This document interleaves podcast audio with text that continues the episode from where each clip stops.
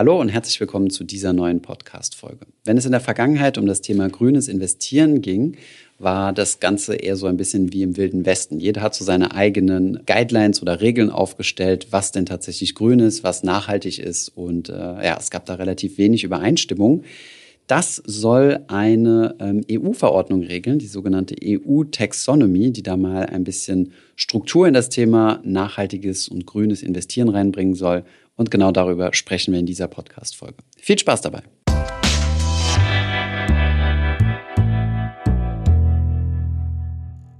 Grüne Geldanlage, nachhaltige Geldanlage, ESG. Das sind alles Trendbegriffe und ähm, es ist schick, in nachhaltige Unternehmen zu investieren und so zu konsumieren. Aber was ist eigentlich grün und wie geht das? Ähm, welche Kriterien gibt es? Gibt es die überhaupt? Und wie genau will die EU das regeln? Darüber sprechen wir heute, Thomas und ich, Anna von Finanzus. Ja, das ist wie gesagt ein Trend. Ähm, es gibt schon längere Zeit grüne Finanzprodukte, schon in den 80ern ähm, spätestens. Allerdings war das lange eher eine Nische und eher so ein Öko-Ding. Und mittlerweile hat es die Mitte der Gesellschaft erreicht. Und deshalb ähm, werden auch Rufe nach Regulierung und nach Standards laut. Eine klare Definition gab es sehr lange nicht. Die EU will das jetzt ändern, wie gesagt. Wir wollen aber erstmal erklären, warum es überhaupt sinnvoll ist, grün anzulegen oder warum es interessant sein könnte, grün anzulegen. Hm. Thomas. Okay, ja, vielleicht erstmal darüber sprechen, was denn äh, grün investieren überhaupt ist. Also es gibt ja diesen Begriff ESG, Environmental, Social and Governance, was so viel bedeutet, wie es wird in Unternehmen ähm, investiert, die besonders ähm, ökologischen Kriterien entsprechen, zum Beispiel besonders, besonders geringe Umweltverschmutzung ähm, oder, oder ressourcenschonendes Wirtschaften und solche Dinge. Dann äh, Social, das ist dann zum Beispiel, dass keine, also auf der, die einfachste, der einfachste Ausdruck ist zum Beispiel, dass keine ähm, Kinderarbeit betrieben wird oder dass es halt irgendwie ähm, in den sozialen Kontext reinpasst. Und dann Governance ist, äh, wie wird das Unternehmen geführt? Findet hier eine nachhaltige Sicht äh, statt oder geht es wirklich so von Quartalshopping zu Quartalshopping? Und so wie ich das jetzt ausgedrückt habe, ist das Ganze natürlich sehr ähm, breit interpretierbar und so war das in der Vergangenheit auch immer gewesen. Äh, es gab keine Regeln, jeder konnte sich irgendwie grün nennen oder grüne Kriterien entsprechen sind dann irgendwann Fonds äh, entwickelt worden, die dann zusätzlich zum Fondsmanagement noch einen Ethikrat haben, der dann darüber entscheidet, ob ein Unternehmen äh, gewissen Nachhaltigkeitskriterien entspricht. Dann gab es solche Best-in-Class-Modelle, wo zum Beispiel geschaut wird, wer von den dreckigen Erdölproduzenten derjenige ist, der am wenigsten dreckig ist. Und ähm, ja, es gab also, es gibt also ganz viele unterschiedliche Kriterien. Und ähm, grünes Anlegen war also deutlich oder ist auch deutlich heutzutage noch deutlich komplizierter, als einfach marktneutral in einen äh, Index zu investieren. Und genau, jetzt wird halt versucht, über die EU und andere Institute, zum Beispiel auch MSCI hat eine ganz klare Klassifizierung herausgegeben um zu sagen, was ist jetzt ESG, was ist grün, was ist nachhaltig und bis zu welchem Grad, denn es gibt verschiedene Abstufungen, so wie man das halt auf dem Kühlschrank dieses Sticker kennt, mit äh, äh, AAA äh, in grün und dann AA und dann B und so weiter. Energieklassen. Bis, Energieklassen, genau. Ja, danke. Und das wird ähm, umso notwendiger, ähm, desto größer dieser Trend wird. Ich habe gelesen, dass in Deutschland sich das Volumen der ESG-Investments 2019 im Vergleich zu 2018 fast verdoppelt hat. Und der Trend ähm, scheint sich zu verstärken und nicht abzulassen. Deshalb äh, finde ich persönlich es zumindest gut, dass da jetzt mal drüber nachgedacht wird, ähm, welche Kriterien man diesem Label auferlegt. Hm. Vielleicht noch als kurze Ergänzung, es gibt auch super viele, also fast jeden großen Index, äh, aller MSCI World oder so, gibt es auch in grün jetzt und auch in die normalen Indizes, jetzt zum Beispiel der DAX, ähm, kommen jetzt äh, Nachhaltigkeitskriterien rein, ohne dass er jetzt DAX ESG heißt oder so. Das heißt, das Thema Nachhaltigkeit ähm, ist auch für jeden zugänglich. Du musst nicht mehr nach einem bestimmten Nischenfonds suchen, die in der Vergangenheit übrigens auch deutlich teurer waren als die Nicht-ESG-Kriterien. Und genau, das soweit zu meiner Klammer. Genau, auf die Vor- und Nachteile von grünem Investment kommen wir später noch zu sprechen. Jetzt erstmal zu dieser neuen, ähm, ja, sperrig klingenden EU-Regelung, die Taxonomie. Der offizielle Titel ist nämlich noch sperriger. Das ist die Verordnung 2020 äh, Schrägstrich 852 des Europäischen Parlaments und des Rates vom 18. Juni 2020 über die Einrichtung eines Rahmens zur Erleichterung nachhaltiger Investitionen und zur Änderung der Verordnung EU 2019-2088. So, was bedeutet das? In einfacher Bitte.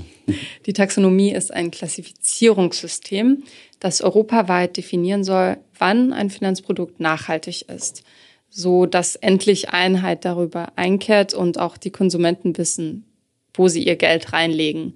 Denn das hast du ja schon angedeutet ähm, in der Vergangenheit und ich würde aus eigener Erfahrung behaupten, auch immer noch ist es recht rechercheaufwendig, sich dazu informieren und wirklich das Finanzprodukt, wenn es ein ETF ist, darauf abzuklopfen, was genau drin ist, in welchem Umfang, in welcher Gewichtung und wie korrekt das alles ähm, untersucht wird.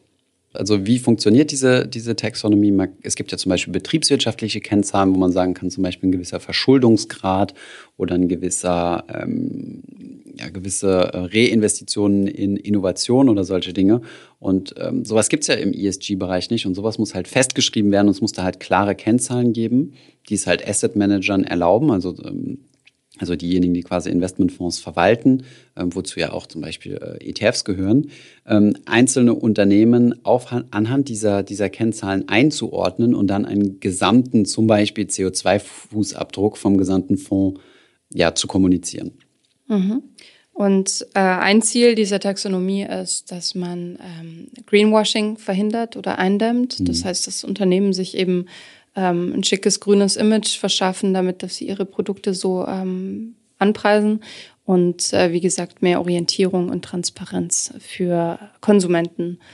Ähm, das heißt, man muss, wie du ja schon gerade angedeutet hast, angeben, welchen Teil des Investments eine Finanzfirma diesen Richtlinien nachtätigt. Genau. Vielleicht nochmal als kleine Abgrenzung. Es ist jetzt nicht Pflicht, dass oder in irgendeiner Weise also Asset Manager dürfen immer noch machen, was sie wollen. Du darfst dein Geld anlegen, wo du möchtest. Die einzige Bedingung, die jetzt quasi auferlegt ist, ist, dass du dich mit den Nachhaltigkeitskriterien ähm, auseinandersetzen musst. Du musst dir diese Zahlen quasi anschauen, die müssen auch publiziert werden, aber du darfst weiterhin deine eigenen Kriterien anwenden. Gleichzeitig, äh, ich meine, Anna, wir waren zusammen in Frankfurt gewesen, haben mit Arne gesprochen und Arne, äh, also Fondsmanager bei Luxor, ähm, ist auch der festen Überzeugung, und das kann ich eigentlich teilen, dass ähm, ESG-Investing das neue Normal wird. Also dass du quasi, und das sieht man ja auch an der Tendenz zum Beispiel der deutschen Börse, die jetzt den DAX grüner oder nachhaltiger machen will, oder dass die da zumindest gewisse Kriterien mit aufnimmt.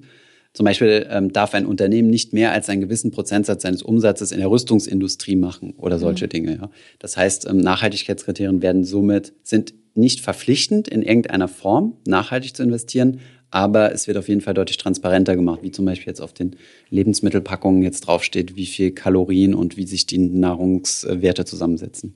Genau, also ganz äh, vereinfacht wird es nicht für die Konsumenten, aber es gibt zumindest nicht mehr die ganz große Barriere, die Infos zu finden, weil mhm. die Unternehmen dazu verpflichtet werden, sie in gewisser Weise darzustellen.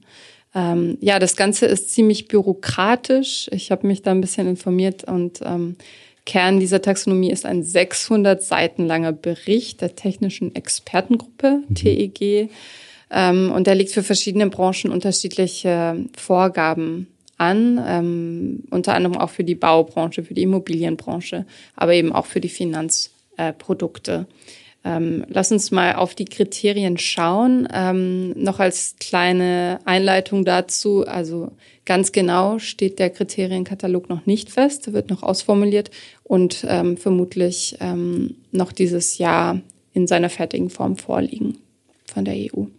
Es war übrigens auch nichts, äh, was einfach so per Fingerschnipsen äh, verabschiedet wurde. Äh, ein, einer der größten Streitpunkte übrigens war das Thema Kernenergie auch gewesen, mhm. wo Franzosen und der Rest der EU oder zumindest Deutsche sich nicht ganz einig waren, ob es sich hierbei um eine grüne Anlage handelt oder nicht. Pro-Argument ist, produziert kein CO2, Kontra-Argument, die kennen Atommüll. wir hier in Deutschland, glaube ich. also die Kriterien. Ähm, um als grün zu gelten, soll eine Anlage oder eben ein anderes Produkt, das kann wie gesagt auf mehrere Branchen angewandt werden, ähm, mindestens ein Umweltziel verwirklichen, keine erheblichen Beeinträchtigungen eines Umweltziels der EU mit sich bringen. Dann der soziale Aspekt äh, Einhaltung internationaler sozialer und arbeitsrechtlicher Mindeststandards und auch technische Standards, die von der EU-Kommission festgelegt werden. Und es wurden Umweltziele festgelegt. Magst du die mal aufzählen? Hm. Also was mit berücksichtigen muss, ist Klimaschutz, also zieht so ein bisschen auf das Pariser Abkommen ab, ähm, Anpassung der Anpassung an den Klimawandel, nachhaltige Nutzung und Schutz von Wasser und Meerressourcen, Übergang zu einer Kreislaufwirtschaft, das bedeutet äh, äh, auch das Thema äh, zum Beispiel Warenrückfluss und, und Recycling. Verminderung und Vermeidung von Umweltverschmutzung und Schutz und Wiederherstellung der, der Biodiversität und ähm, Ökosysteme. Das bedeutet halt Artenvielfalt sowohl in Fauna und Flora. Das ist natürlich jetzt ein bisschen äh, oberbegriffsmäßig. Es gibt hier aber auch gewisse Richtwerte ähm, pro, pro Branche natürlich, denn nicht jede Branche operiert gleich. Und äh, ich denke, dass das in Zukunft auch nach und nach äh, weiter verfeinert werden wird. Wie gesagt, ähm, das Ganze ist noch nicht komplett durch äh, wird es aber werden. Also allem, was ich gelesen habe, nach klingt es stark danach, dass da ähm, sehr bald Dokumente vorliegen werden. Ähm, und ab dem 10. März 2021 ähm, tritt die Offenlegungsverordnung der EU-Kommission in Kraft. Das heißt, dann sind Unternehmen verpflichtet, diese Angaben, über die wir gesprochen haben, in irgendeiner Form ähm, zu disclosen. Lass uns mal über die Folgen, die möglichen Folgen, ähm, die Prognose, ähm, über die Folgen der Taxonomie sprechen. Wie wird sich das auf die Finanzbranche auswirken? Was denkst du? Mm, ich habe jetzt mal noch relativ wenig Negatives gehört. Äh, in der Vergangenheit war ESG immer ganz toll gewesen, weil äh, weil es ein Verkaufsargument war. Du konntest quasi äh, die Ö immer ganz überspitzt ausgedrückt die Ökos an den Kapitalmarkt bringen, was in der Vergangenheit vielleicht jetzt nicht unbedingt so der Fall war und ähm, konnte es auch ziemlich teuer das Ganze verkaufen. Ja, das äh, reduziert sich jetzt natürlich dadurch, äh, dass du jede Menge sehr kostengünstige ETFs bekommen kannst, die in Konkurrenz zueinander stehen. Ähm, und äh, ja, ich habe zumindest kein negatives Feedback gehört. Man könnte zum Beispiel sagen, na ja, äh, wir müssen jetzt deutlich größere, äh, wir haben deutlich größeren administrativen Aufwand und so. Aber ähm, das habe ich mal so noch nicht empfunden und ich glaube, dass, äh, dass es für ETFs ganz gut ist, denn ähm, sie arbeiten ja regelbasiert. Ne? Also das heißt, die Regeln können einfach äh, mit, mit aufgenommen werden. Und bei ETFs kannst du sowieso, also die, die halt wirklich passiv sind, nicht einfach einen Ethikrat gründen und der dann einzelnes Stockpicking betreibt. Mhm. Welche Folgen hat das für Anlegerinnen und Anleger? Also im Idealfall weniger Recherchearbeit im Vorfeld vor dem Investieren und klarere Angaben und Informationen über die Finanzprodukte, in, in die ihr investieren wollt. Und wie wir ja schon mehrfach gesagt haben, es ist ein großer Trend und wird dadurch wahrscheinlich nochmal bestärkt und es wird noch mehr Produkte geben, was mit ziemlicher Wahrscheinlichkeit zu sehr stark sinkenden Kosten führt und schon so ist. Ähm, außerdem wird es, sobald es offiziell durch die EU durch ist, ähm, eine stärkere Regu Regulierung ähm, geben, unter anderem in Deutschland durch die Finanzaufsicht und ähm, das stärkt auf Konsumentenseite auch das Vertrauen in die Angebote. Genau. Und was ich auch viel beobachtet habe, also ich meine, wir werden häufig darauf angesprochen und es sind überwiegend Leute, die ähm, sich bisher vom Investieren ferngehalten haben. Und es nimmt auch so ein bisschen das negative Image äh, vom Kapitalmarkt, von Aktien. Das sind alles Haie und äh, es geht hier nur um Umweltverschmutzung und mehr Produktivität bedeutet gleichzeitig äh, mehr Ressourcenverbrauch und so. Es gibt äh, ganz klar äh, Statistiken, die zeigen, dass mehr Produktivität auch sinkenden Ressourcenverbrauch bedeuten kann, gerade in der Dienstleistungsgesellschaft. Also ich denke, da ähm, führen wir bestimmt noch mal Leute an den Kapitalmarkt ran, äh, die, ähm, die das sonst nicht gemacht hätten, weil sie halt einfach diese, diese Interessenskonflikte hätten, innerliche. Ne? Lass uns mal auf die, ähm, ja, auf die Auswirkungen im Großen, im Big Picture äh, schauen für die Welt. Wie du schon gesagt hast, ähm, diese Taxonomie wird helfen, die Klimaziele zu erreichen im Idealfall. Bis 2050 hat sich ja die EU das Ziel gesetzt, klimaneutral zu sein und ähm, global gesehen als größeres Ganzes eben auch, ähm, um das Pariser Abkommen zu erreichen, in das äh, die USA jetzt ähm, zum wieder Glück eingetreten wieder eingetreten ist. Und es folgt eben dem Trend auch äh, von westlichen Gesellschaften, dass man, ähm, dass man bewusst ist, ähm, sich des Konsums und des nachhaltigen Wirtschaftens. Und dadurch ist eben auch ein gewisser Druck auf mehrere Branchen entstanden. Und die Finanzbranche zieht da jetzt gezwungenerweise mit. Ja, ich meine, die Finanzbranche zu regulieren ist da dahingehend äh, relativ intelligent, weil die Finanzbranche ähm, steuert ja investiertes Kapital. Ähm, wenn du zum Beispiel ähm, die, die Balance Sheet äh, von einem Kreditportfolio von einer Bank anschaust, und äh, da mal schaust, was da für ein CO2-Abdruck ist und da mal ähm, das zum Beispiel in deinen Jahresberichten veröffentlichen musst und dafür auch bewertet wirst als Bank, wirst du natürlich mehr Tendenz dazu haben, äh, mal ganz übertrieben gesprochen zum Beispiel, irgendwelche regenerativen Energiequellen zu finanzieren mit deinem Kreditportfolio, als jetzt das nächste äh, Kohlekraftwerk, um das mal so ein bisschen pauschal auszudrücken. Und es gibt ja jetzt ähm, übrigens äh, einige Startups, die jetzt in den Startlöchern stehen. In Deutschland habe ich das jetzt noch nicht gesehen, aber zumindest in Frankreich wo du ähm, deine Finanzprodukte quasi äh, hochladen kannst in so, eine, in so eine App und der sagt dir, welchen CO2-Ausdruck du hast. Also du hast zum Beispiel dein Konto bei Bank X, dann wird quasi der CO2-Abdruck der gesamten Bank analysiert und dann runtergebrochen auf dein einzelnes Konto. Und dann kannst du quasi in Zukunft auch äh, dein Konto anhand des äh, CO2-Abdrucks ähm, aussuchen, welches diese Bank äh, erzeugt. Und auch hier in Deutschland haben wir ja zum Beispiel ähm, Tomorrow, wo ein Teil der Kartengebühren, also das, was quasi, was, ähm, was der, der Händler quasi bei jeder Zahlung, die du tätigst äh, mit deiner Kreditkarte, ein Teil dieser Gebühren ähm, wird dann zum Beispiel in, äh, in, in Waldprojekte oder sowas investiert. Also es, es, es gibt eine Tendenz in diese Richtung. Auch hier muss man aufpassen, da wird auch viel Greenwashing betrieben. Ähm, es ist nicht alles grün, was, äh, was, äh, was grün aussieht, aber ähm, es geht in die richtige Richtung, ja. Also vielleicht als kleines Fazit, ähm, auch im Kontext so, soll ich jetzt grün anlegen oder nicht? Vielleicht als kleiner Disclaimer, ich persönlich mache es in Klammern noch nicht. Ähm, ich behalte mein Portfolio, ihr, ihr, wisst vielleicht, dass ich sehr, sehr wechselfaul bin und mein, mein Portfolio einfach genauso lasse, wie es ist, auch wenn es ein paar Ideen gibt, wie man das ergänzen könnte. Ähm, ich spare da einfach rein und fertig. Ähm, werde von daher jetzt keinen großen Umzug zu ESG planen.